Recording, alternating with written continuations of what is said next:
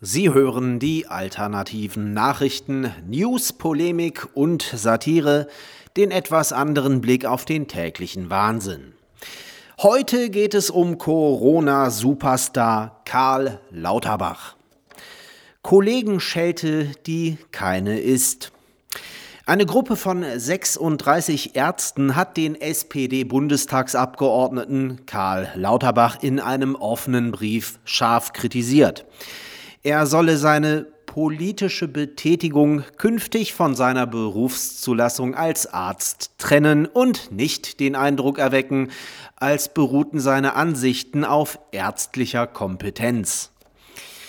Dieser Satz hat es in sich, daher sollte man ihn mal etwas genauer unter die Lupe nehmen. Nur sehr oberflächlich betrachtet handelt es sich dabei nämlich bloß um die Aufforderung, Lauterbach möge bei seinem medialen Wirken doch bitte zwischen Politik und Medizin trennen. Tatsächlich steckt der Teufel hier, wie so oft, im Detail, in diesem Fall in der wohlweislich gewählten Formulierung von der Berufszulassung als Arzt. Was ist damit gemeint?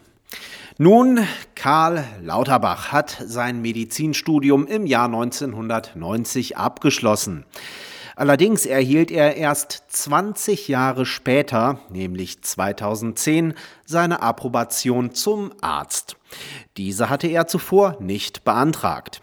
Mit der Approbation in der Tasche hätte er fortan uneingeschränkt als Arzt im Krankenhaus oder in einer Praxis arbeiten können was er aber nie getan hat. Vielleicht kann man sagen, zum Glück. Er wäre damit nämlich ein Arzt gewesen, der geschlagene 20 Jahre nach Abschluss seines Medizinstudiums, als sein erlerntes Uniwissen in weiten Teilen längst Schnee von gestern war, ohne einen Tag Berufserfahrung erstmalig auf Patienten losgelassen worden wäre. Niemand, der auch nur halbwegs bei Verstand ist, würde sich bei einem solchen Arzt in Behandlung begeben. Dennoch lässt Lauterbach sich bei seiner Tour de France durch die Talkshows des zwangsgebührenfinanzierten Staatspropaganda Märchenfunks immer gern als Arzt bezeichnen, obwohl er nie praktiziert hat, ergo noch nie in seinem Leben einen Menschen geheilt hat. Daher ist es leicht nachvollziehbar, dass es real praktizierenden Ärzten, die ihr Leben lang tagtäglich Menschen geheilt haben, übel aufstößt, wenn sich ein reiner Theoretiker, der sich zudem vornehmlich nicht mit Medizin an sich, sondern mit Fragen der Gesundheitsökonomie befasst hat, in den Medien permanent als einer von ihnen geriert und sich dabei mitunter sogar über sie stellt.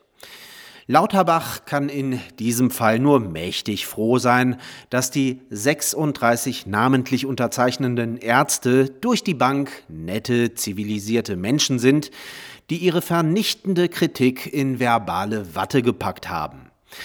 Im Klartext, den wir hier bevorzugen, hätte die Ansage gelautet Halt endlich die Klappe, du Quacksalber. Big Brother Nochmal Karl Lauterbach. Auf dem WDR 5 Format Morgenecho ließ der emsige Corona-Daueralarmist im Rahmen eines seiner rar gesäten Interviews vorgestern verlauten, wir wissen aus den Bewegungsprotokollen der Fahrzeuge und der Handydaten, dass abends sehr viele Treffen stattfinden. Mit diesem Satz wird er sogar auf der Website zur Sendung zitiert. Ja, das kann er mal ebenso raushauen, der Covid-Karl. Im Staatsfunk, ganz offiziell. Ohne dass auch nur irgendwer mal aufhorcht und erstaunt nachfragt, von welchen Bewegungsprotokollen und Handydaten er da fabuliert, wie genau diese erhoben wurden und wer dazu alles einen Zugang hat. Oder gar auf welcher rechtlichen Grundlage dies passiert. Kein dem objektiven, ausgewogenen, kritischen Journalismus verpflichteter Staatsfunker. Kein investigativer Kettenhund der Mainstream-Presse. Und auch kein hyperventilierender Datenschützer, der ansonsten jeden Dorfmetzger in den Ruin treibt, weil dieser bei der Gestaltung seiner Website irgendeinen Fliegenschiss im Kleingedruckten der DSGVO übersehen hat. Halten wir fest. Karl Lauterbach kann im Radioprogramm und auf der Internetpräsenz der größten ARD-Rundfunkanstalt mal eben im Nebensatz einräumen, dass hier inzwischen ein totalitärer Überwachungsstaat installiert wurde, der selbst ihm, einem einfachen Bundestagsabgeordneten ohne Regierungsamt, einen umfassenden Einblick in die privaten Bewegungsprofile nichtsahnender Staatsbürger ermöglicht und keine Sau interessiert ist. Dieses Land ist am Arsch. Sie hörten die alternativen Nachrichten, Zusammenstellung und Redaktion, die Stahlfeder.